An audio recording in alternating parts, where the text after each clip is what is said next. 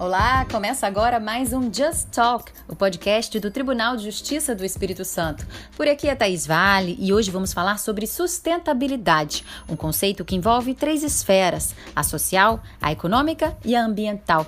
É preciso haver um equilíbrio entre qualidade de vida da população, o uso dos recursos disponíveis e a preservação do meio ambiente. E a pandemia de Covid-19 levou as pessoas a repensarem a relação com o trabalho, com o consumo, com a natureza Será que a gente precisa mesmo de todas as roupas que tem? Dá para economizar água, produzir menos lixo, fazer a diferença na vida de alguém praticando simples ações? Quem explica esse assunto é a servidora Amina Moreira. Ela é arquiteta e integrante do Núcleo Socioambiental do Tribunal de Justiça do Espírito Santo.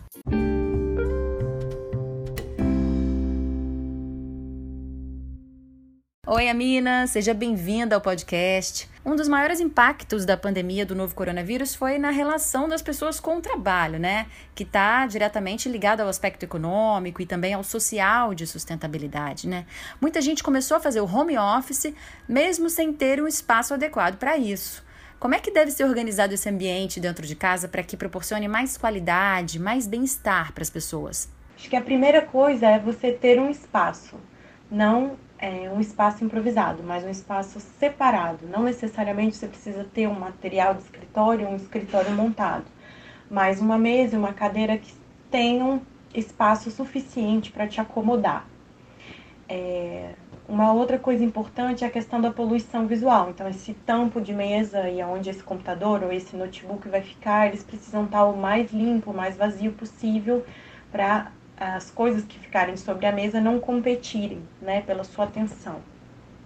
O posicionamento dessa mesa deve estar num local bem iluminado e bem ventilado, né, para a condição climática de conforto do ambiente é, ser possível para quem estiver trabalhando e é, ficar um espaço agradável para você poder desempenhar o seu trabalho. Então, tem que ser uma iluminação natural, se possível, que não ofusque a tela, né? Então você não consegue trabalhar nem contra a luz, né? Olhando para de frente para a luz e nem de costas para a luz. O ideal é uma iluminação que venha lateral, né? Banhando lateral, então ela vai não vai te ofuscar tanto e vai permitir uma iluminação adequada para você olhar essa tela. E o conforto, a gente tem que pensar sempre no conforto térmico, né? Na, no fato de estar agradável o clima, nem muito frio nem muito quente, um conforto lumínico, que é um conforto de iluminação, nem luz de mais nem luz de menos, e um conforto de ergonomia. Em relação a essa ergonomia, para evitar, por exemplo, uma dor no pescoço, uma tendinite, qual que é a posição adequada do computador? Ele não deve estar nem muito alto em relação à linha dos seus olhos, nem muito baixo. Seus antebraços têm que ficar paralelos em relação ao braço da cadeira, preferencialmente essa cadeira deve ter um braço, mas se não tiver, a altura da mesa tem que ser possível, que permita você apoiar os antebraços sobre a mesa. E a altura da cadeira tem que ser confortável para que os seus pés fiquem apoiados ou firmemente no chão ou sobre um apoio de pé. Então, assim, basicamente a ergonomia é essa: você pensar em olho, antebraços e pés. E se eu quiser dar aquele toque especial, um aconchego? Eu acho que você tem uma planta para poder alegrar, ou um desenho do seu filho, ou alguma coisa que você tenha afeição, uma mensagem de inspiração, são coisas que ajudam a alegrar e trazer um pouco de cor e um pouco de vida para esse espaço de trabalho. Dá para aproveitar melhor a luz do dia e gastar menos energia elétrica? É sim possível se você tiver um ambiente de trabalho próximo a uma janela, uma fonte de iluminação natural, mas que não te ofusque, ou num local onde você tem uma boa iluminação artificial, que pode ser com LED, que economiza muito energia. Hoje em dia a gente tem várias opções de lâmpadas de 6 watts, 7 watts, 9 watts que iluminam o equivalente a uma lâmpada antiga incandescente de 60 watts, por exemplo. E você tem o mesmo conforto e a mesma qualidade de iluminação de lâmpadas que hoje têm um consumo baixíssimo de energia para lâmpadas que antigamente tinham um alto consumo. Fora a vida útil dessas lâmpadas de LED que dura muito mais que as lâmpadas antigas. Agora que as pessoas estão mais dentro de casa, acabam lavando mais louça, tomando mais banho. Alguma dica para evitar o desperdício de água? O ideal é, é você procurar chuveiros ou torneiras de, de, é, de lavatórios e de pias de cozinha que já possuam de, dispositivos é, chamados aeradores eles injetam ar nessa água que está sendo distribuída, né? Eles, na verdade, eles ajudam a espalhar mais a água. Na verdade, não é uma injeção, né, de ar. É, o fato de eles é tipo uma rede, só que como ele dispersa essa água que está sendo né, fornecida, é, utiliza menos água, cai menos água para você utilizar e te dá a sensação de que está caindo muita água, mas na verdade ele te ajuda a reduzir esse consumo pelo tempo de que a torneira fica aberta, né?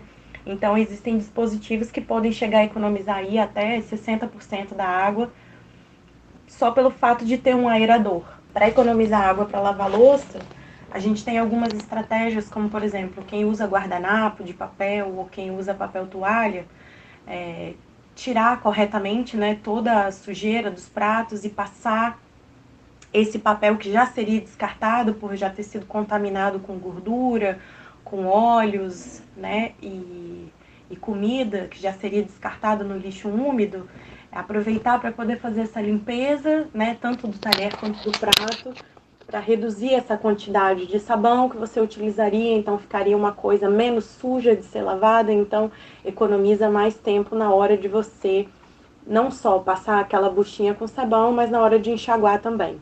Então, assim, são pequenas estratégias que a gente pode adotar para poder colaborar com o menor consumo de água, de detergente e também para ajudar a facilitar na hora do serviço doméstico. Como é que as pessoas devem separar e embalar os lixos do banheiro, os materiais recicláveis, tomando um cuidado maior com o meio ambiente? O lixo de banheiro é um lixo não reciclável. Então, ele deve ser embalado separado dos outros lixos, né, a serem descartados, e devem ser devidamente fechados, ensacolados e descartados como lixos é, não recicláveis, né? Eles vão, entre aspas, para o lixo comum. Os demais lixos, os, os outros resíduos que são possíveis de, de serem é, reciclados, como as latas, né, o, alguns plásticos, é, papel, papelão, eles devem ser é, preferencialmente é, separados por itens, né? Quem puder fazer a coleta seletiva, né? Separando esses itens, ótimo. Agora, quem não puder, pode já ajudar separando o lixo úmido do lixo seco, que já ajuda bastante. Né? Você, se fizer esse teste em casa, você vai perceber que a quantidade de lixo úmido que a gente faz é muito menor que a quantidade de lixo seco e que muita coisa de lixo seco que antes era misturada a esse lixo úmido se tornava inviável de reciclagem e que se for separada ela pode ter uma destinação adequada se o seu município tiver a questão de uma associação de catadores ou uma coleta seletiva. Acho que é muito válido para quem está começando, pelo menos, separar o lixo úmido do lixo seco. E quem já puder fazer a reciclagem, que é a separagem por itens, né, metais, vidros, plásticos, papel, papelão, puder separar dessa é, maneira itemizada, vai ajudar ainda mais o meio ambiente nesse sentido. Agora, nessa pandemia, a máscara se tornou um acessório imprescindível, né? Quais os cuidados que a gente precisa ter com as máscaras de pano e com as máscaras descartáveis? São os cuidados né, de orientação do Ministério da Saúde, que ela deve ter, né? Ela deve proteger todo o nariz e a boca, deve ter três camadas de tecido. Se ela for de, feita de um tecido lavável, ela deve ser lavada, né? Ela deve ser colocada numa solução, né? Com água e, e cloro, né? Umas gotinhas de cloro e ficar lá de molho um tempinho e depois ser lavada, preferencialmente com água quente, se for possível, se a pessoa tiver uma, uma lave seca ou uma máquina que tenha água quente para poder fazer a correta higienização dessa máscara. Se forem máscaras é, descartáveis, é, serem descartadas adequadamente, né? Retiradas pela orelha, nunca colocar a mão, né?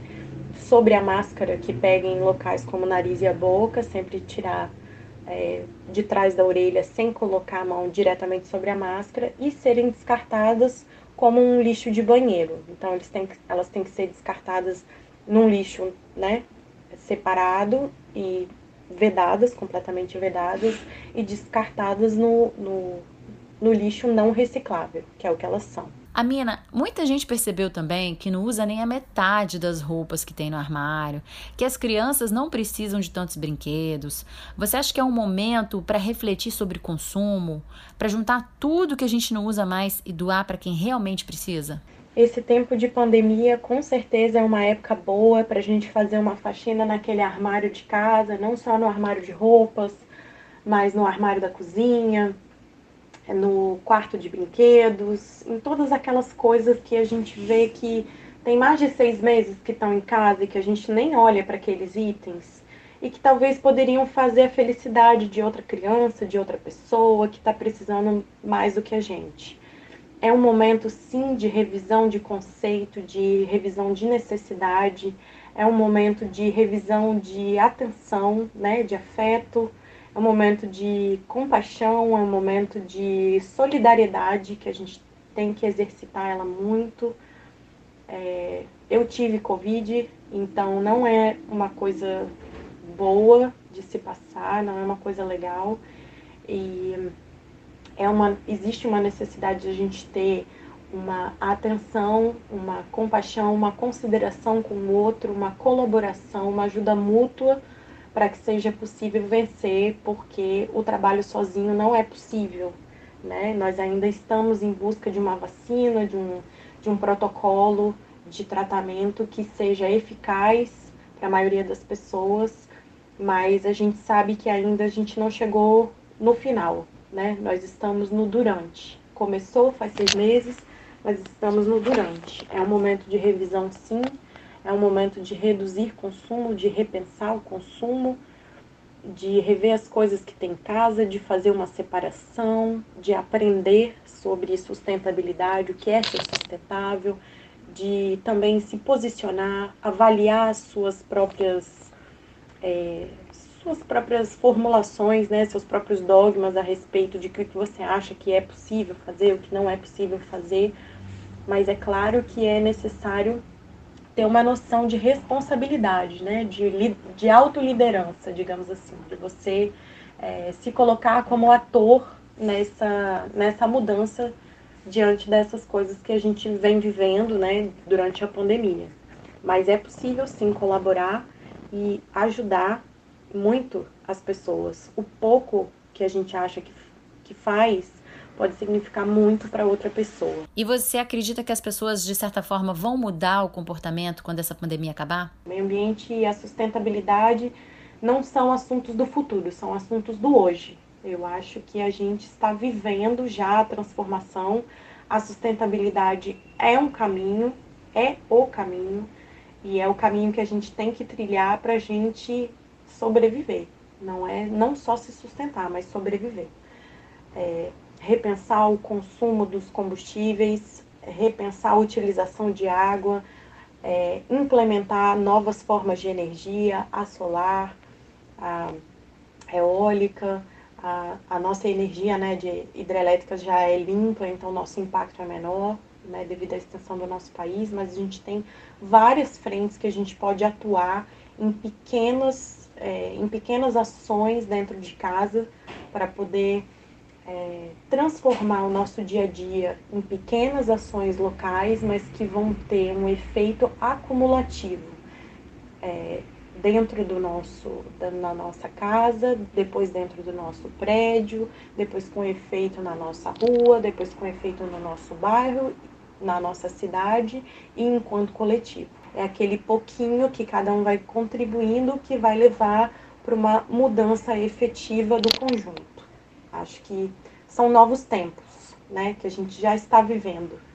E a sustentabilidade veio para ficar e quem não é, assim aderir isso, é, aderir a essa onda de uma maneira é, voluntária vai ser levado por ela, porque não existe mais espaço para o individualismo e não pensar no meio ambiente, não pensar no social. A Covid veio para mostrar que estamos todos no mesmo barco.